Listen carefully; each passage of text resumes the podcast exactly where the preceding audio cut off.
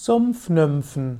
Sumpfnymphen sind Feinstoffwesen, Elementarwesen, Naturgeister, die besonders in Sümpfen leben. Sumpfnymphen gehören zu den Wassergeistern, zu den Nymphen. Nymphen sind allgemein weibliche Wassergeister.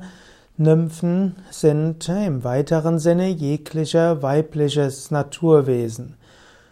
Sumpfnymphen leben in Sümpfen und in Sümpfen herrscht eine besondere mystische Energie. Sumpfnymphen können zwei Funktionen haben oder können sich auf zweierlei Weisen manifestieren. Sie helfen für die mystische Stimmung in Sümpfen und können einem helfen, in eine besonders romantische Stimmung zu kommen. Sumpfnymphen können einen aber auch dazu verleiten, unvorsichtig zu sein, so dass man an eine falsche Stelle tritt und dann im Sumpf versinken kann.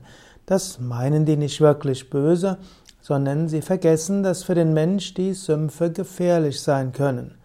Sumpfnixen und Sumpfnymphen kann man auch im Alltag sehen.